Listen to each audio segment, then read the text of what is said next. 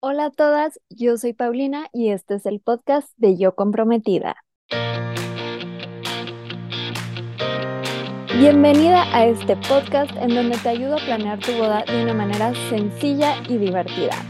Cada semana me siento a platicar con una comprometida que está en proceso de planear su boda o que ya la planeó para que juntas podamos compartir historias, resolver dudas y darte tips para que disfrutes al máximo no solo tu boda, sino toda la etapa de estar comprometida.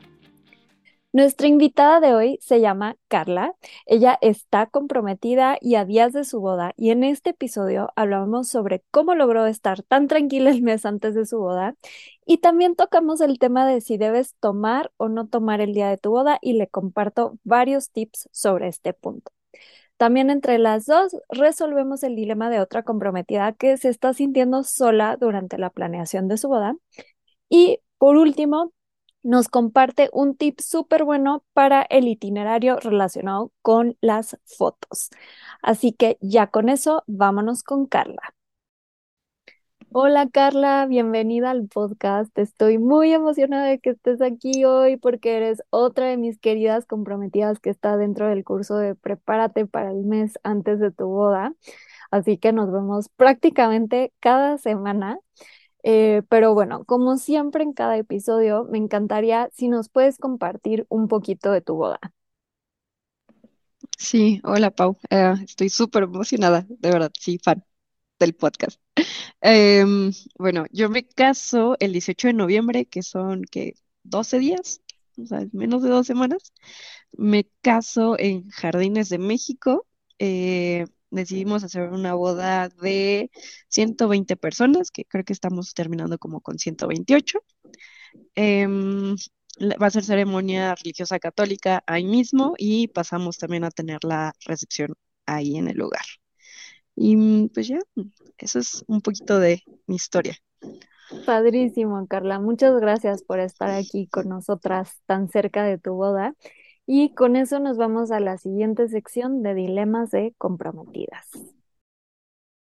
Carla, como platicamos, a ti te conocí porque eres parte del curso Prepárate para el mes antes de tu boda. ¿Nos puedes compartir por qué decidiste entrar a este curso?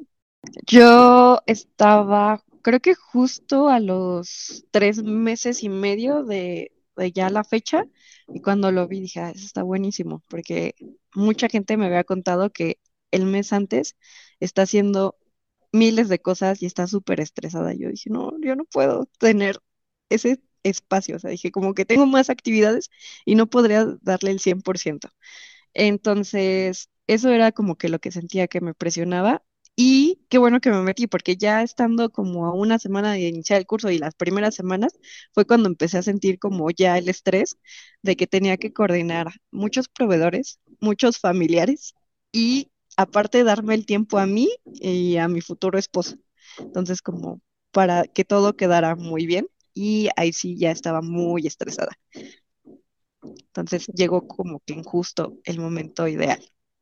Sí, y justo lo que dices, creo que te inscribiste en buen momento, porque aunque el, o sea, el curso se llama Prepárate para el mes antes de tu boda, y creo que en tu generación solo hubo una que literal se inscribió cuando faltaba un mes para su boda, pero no sé si estás de acuerdo, pero para mí siento que para que el mes antes de tu boda fluya y estés tranquila y tengas como todo bajo control, se necesita como un proceso de preparación desde un poco antes, entonces sí siento que entraste como en el momento perfecto. ¿Tú lo sentiste así?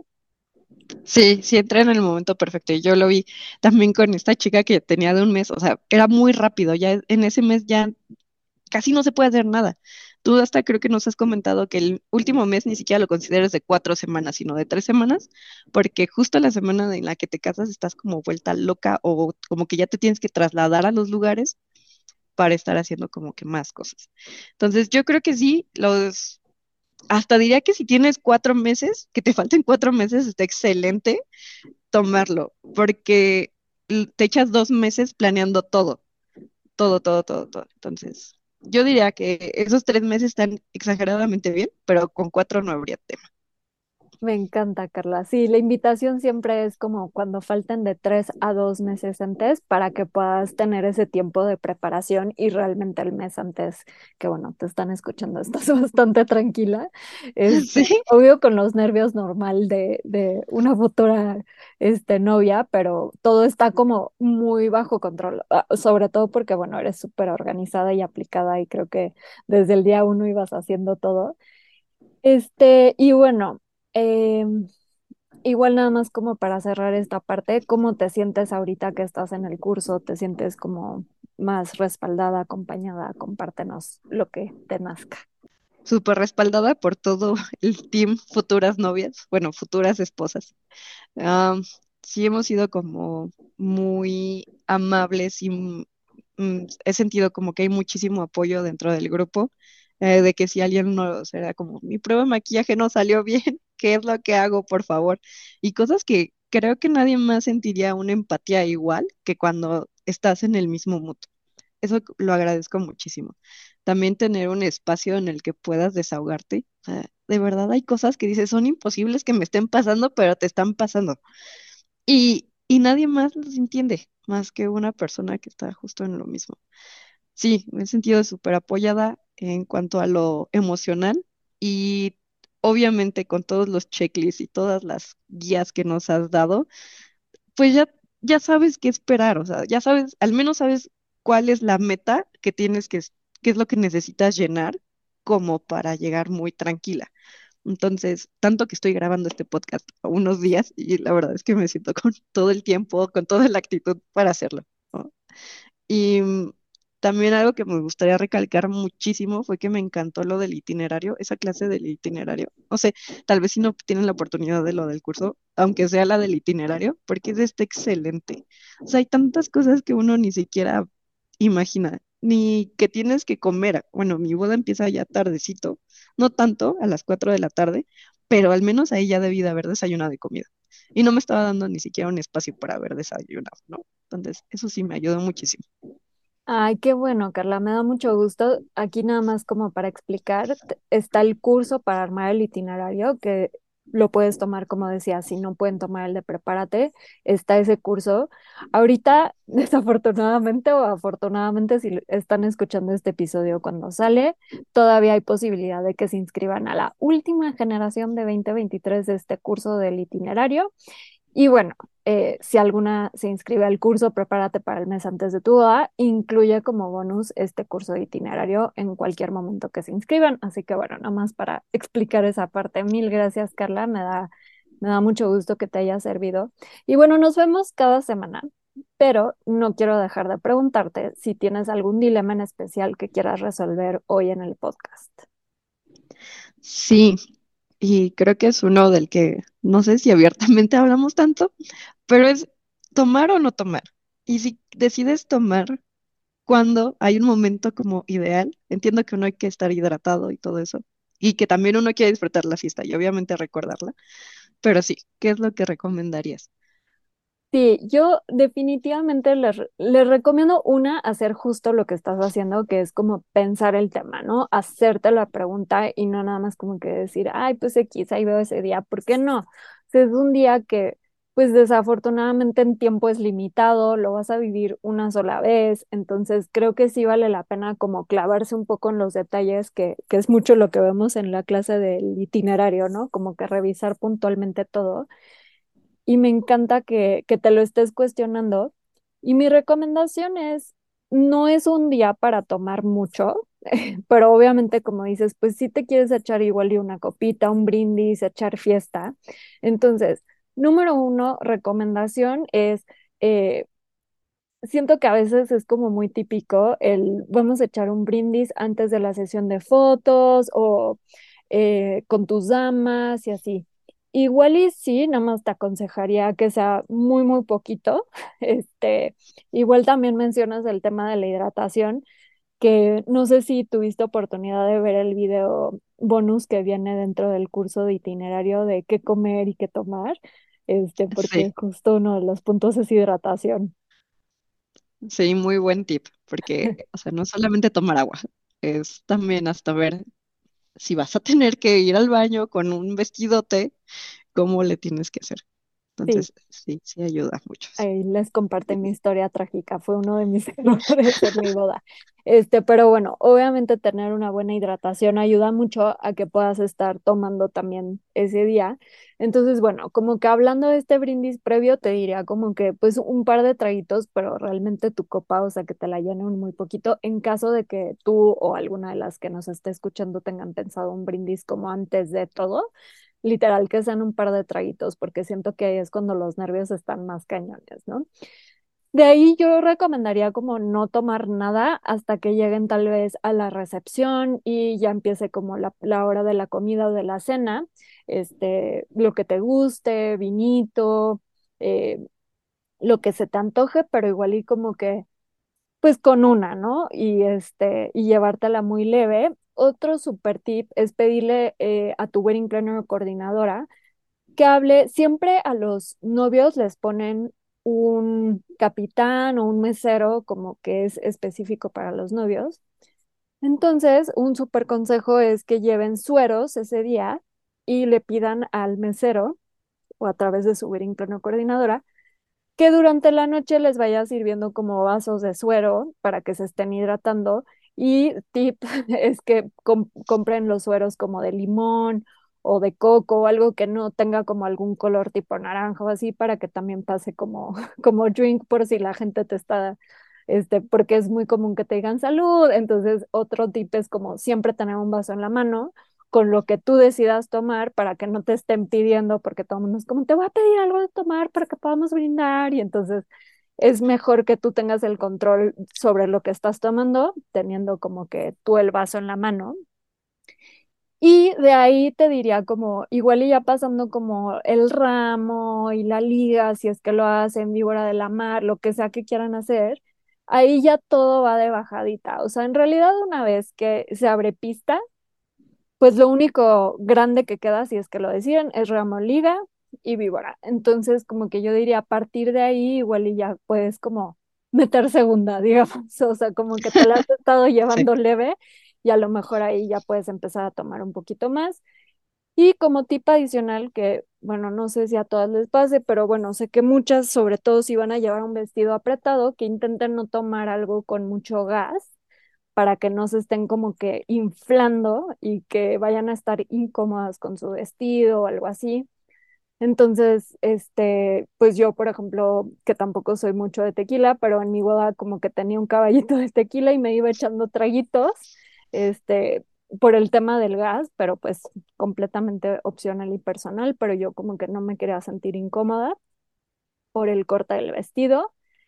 Y bueno, también pues como que también tenerlo consciente, igual lo pueden platicar, eh, muchos wedding planners o coordinadoras les van a hacer la pregunta de qué onda con el, el alcohol ese día, ¿no? Y pues es una decisión súper personal, pero creo que vale la pena llevársela leve, tampoco no es decirles que no tomen absolutamente nada, pero eh, sí pensarlo y tenerlo en mente ese día y echarse sus traguitos si quieren, pero igual y en una hora más estratégica para que no les vaya a pasar de que, ay, de repente siento que se me borró un poquito el cassette o me pasé de lanza en mi boda y siempre les digo, al final, el día de tu boda es como el día menos recomendable para agarrar la fiesta. O sea, agarrar la fiesta en otras bodas, pero en la tuya no, para que te acuerdes de todo y, este, y que la pases increíble y tampoco tienen que ser exclusivos. Entonces, bueno, esa es mi respuesta. Muy larga tu pregunta. ¿Cómo te sientes con esto?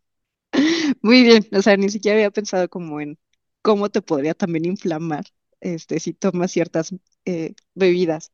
Sí, está está muy bien. Y también a mí lo que me daba como que mucho nervio era, pues al final tienes que hacer al menos como un conteo o saber como algo en el que necesitas estar como pues todavía muy bien en tus cabales para no dejarle como, o sea, hay algo, ¿no? Siempre hay algo que se rompió una copa o no sé qué, que igual se puede resolver después, pero es mejor en ese momento sí haberse dado cuenta. Pero está excelente, sí, muchas gracias. Super, Carla. Pues con eso nos vamos a la siguiente sección de ayudando a otras comprometidas.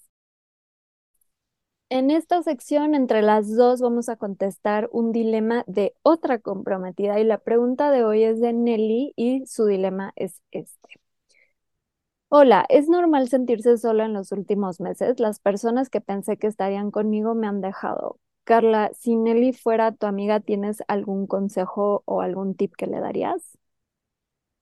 Am, sí, yo diría que es, sí es normal sentirse un poco sola, porque como comentábamos, no, es muy raro que un círculo, en tu mismo círculo la persona esté viviendo exactamente lo mismo, o ya tal vez ni siquiera se acuerdan de sus bodas. Entonces, ah, y también las bodas han cambiado mucho con el tiempo. Entonces, hay cosas que yo le he preguntado a mi mamá y me dice, es que en mi tiempo ni siquiera se hacía eso, ¿no? O sea, el centro de mesa casi que era un- una botella, ahorita son muy producidas las bodas. Y también hay mucha, ah, mucho que se espera, uno está muy expectante a ese día. Entonces, sí es normal, pero no tienes por qué sentir, es como esto de si estoy sola, pero no mal acompañada. No me acuerdo como muy bien esa frase, pero pues, pues sí, es un proceso que se vive de manera individual, pero no sentirlo en soledad, lo que ayuda muchísimo, bueno, a me pasaba cuando íbamos como planeando mes a mes, sí, abrirte una copa de vino con tu futuro esposo, sentarte, revisar las cosas, y de ahí hasta empiezan como a hablar de más cosas y dar el detalle, o también entender su visión, que luego la de ellos como que les cuesta un poquito más de trabajo compartirla o darse el espacio. Eh, y también lo que me iba ayudando ya a finales era, eh, les enseñaba fotos, como a mi mamá, a mis hermanas o amigas, y así como, oye, ¿tú cómo ves esto? O sea, usualmente luego ya estaban como decididas algunas cosillas, pero pues sí, como que se metían un poquito más ahí en la planeación. Y trataba no tampoco de hablarlo mucho, porque yo en estos últimos meses he querido hablar solamente de la boda, pero sí, también como que darle su espacio a las personas.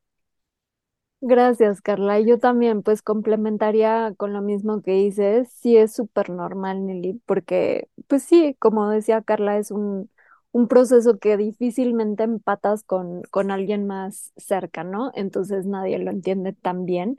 Este, pero me gustó mucho la reflexión que hiciste, Carla, de, pues obviamente tu pareja también está viviendo esta etapa, entonces pueden acompañarse. Y qué bueno, aquí en la comunidad de Yo Comprometida siempre están acompañadas de muchas comprometidas que están pasando por lo mismo. Y normalmente las preguntas son como, ¿es normal esto? Y siempre es como, sí, sí es normal. Entonces, no te sientas sola, aquí estás acompañada. Y bueno, muchísimas gracias, Carla, por todos esos tips. Y ya con eso nos vamos a la siguiente sección de tips de comprometidas. Llegamos a la sección de tips de comprometidas para comprometidas. Carla, ¿tienes algún consejo de algo que te haya servido muchísimo que si se casara mañana tu mejor amiga le dirías, haz esto? Sí, a ver, el primero, sé que suena como patrocinio, pero no. Eh, sí, el curso de un mes antes es lo ideal. A mí me gustó muchísimo porque yo sí quería como meterme mucho en las decisiones de la boda e irlo organizando. Y me gusta como mi organización, ¿no? Entonces, el curso sí ha sido más como un coaching, un acompañamiento. Y lo que a mí me gustó y creo que sí lo veo como invaluable fue el itinerario. Había muchas cosas que yo no tenía contempladas. Luego tú puedes tener como, en general, puedes ver en internet una lista de cuánto tiempo tarda el fotógrafo en cada tipo de sesión. Pero el mejor tip de ese, de esa forma del itinerario fue revisarlo directamente con tu fotógrafo, porque sí hay fotógrafos que tienen estilos bien distintos y que se enfocan a cosas también muy distintas de acuerdo a lo que tú también quieres. Entonces, verlo con ellos es muy bueno, revisar ese itinerario con el fotógrafo antes de que empieces a poner todo lo demás. Creo que el fotógrafo es uno de los proveedores como principales para asignar horarios. Qué buen aprendizaje te llevaste del curso, Carla, porque justo preguntan mucho eso, ¿no? Me escriben de cuánto tiempo recomiendas para esto. Y claro que les puedo dar recomendaciones, pero siempre les digo, es súper importante que, que lo confirmen porque como dices, cada, cada fotógrafo tiene su estilo y eso lo he aprendido mucho por conversaciones que he tenido con fotógrafos, que por ahí también creo que tenemos un podcast, este, ahí se los dejo en las notas del episodio de preguntas que debes hacerle a tu fotógrafo, creo que se llama, pero bueno, ahí se los dejo en las notas porque justo ahí contestamos como esta, esta pregunta, como explicando, pues cada, cada fotógrafo tiene sus tiempos y gracias por la recomendación de los cursos. Este, me da muchísimo gusto que te hayan servido y poder acompañarte en este proceso. Y ahora sí, nos vamos a la última sección de qué prefieres. Carla, llegó la hora de jugar qué prefieres. La dinámica es que te voy a hacer tres preguntas y me contestas lo primero que se te ocurra. ¿Estás lista? Sí, listísimo. Ok, el día de tu boda, que te entreguen tarde tu ramo y no lo tengas para tu ceremonia, o que lleguen tarde tus fotógrafos y no tomen fotos de tu ceremonia. No, pues eh, que no llegue el ramo a tiempo, ni modo. Sí. La segunda es salirte de tu boda a las 12 de la noche, así estilo película gringa que se van de la boda, para irte a una luna de miel de cinco semanas pagada. Ok. O te vas una semana después a una luna de miel de siete días, nada más. Mm, está buena. No, sí, este, la primera. Aparte, esta, las fotos siento que estarían buenas.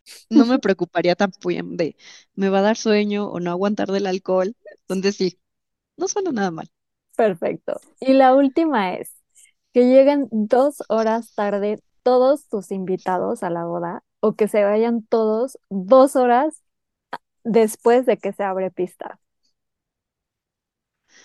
Ay, que lleguen tarde dos horas todos. No importa, o sea, porque usualmente es como la ceremonia una hora y después el cóctel. Entonces justo estarían llegando a la recepción. Súper, me encanta, Carla. Pues me gustó muchísimo poder platicar contigo en el podcast. Nos vemos cada semana, pero bajo otros términos, así que estuvo increíble que pudieras estar aquí de invitada. Muchísimas gracias. No, a ti. De verdad, muchas gracias por todo este acompañamiento, por escucharnos y siempre tener una sonrisa para todos nuestros dilemas y problemas que vamos enfrentando. Gracias a todas las comprometidas que nos escucharon hoy y bueno, muchísimas gracias a Carla por sus recomendaciones y te quiero hacer nuevamente la invitación a que te inscribas al curso para armar el itinerario de tu boda, porque sé que es transformador y todas las novias que lo han tomado, el sentimiento que más comparten es el de tranquilidad y tener control y orden con su boda, así que estoy segura de que te va a servir muchísimo. Y bueno, también porque cuando llegan conmigo las parejas a sesiones de Wedding Coach, me doy cuenta que cometen muchos errores por no haber hecho su itinerario bien y a tiempo. Y esta es la última generación de este año en donde vas a tener acceso a sesiones en vivo. Las sesiones en vivo van a ser el 14 de noviembre y el 21 de noviembre, así que estás en súper buen tiempo para unirte a este curso. Te va a encantar, te va a dar mil tips de mil cosas más, además del itinerario. En realidad lo diseñé para que realmente disfrutes el día de tu boda. Y si estás en la recta final, entre cuatro, tres, dos meses antes de tu boda, te invito también al curso Prepárate para el mes antes de tu boda. Te voy a dejar información de los dos en las notas del episodio o recuerda que también me puedes mandar un mensajito por Instagram en arroba yo comprometida y con muchísimo gusto te comparto más información por ahí. Por último, si te está sirviendo este podcast y te está gustando, por favor suscríbete para recibir los episodios nuevos automáticamente en cuanto salgan. Les mando un abrazo a todas las comprometidas, que la suerte las acompañe de aquí hasta el altar y no olviden que es más importante el amor que la boda.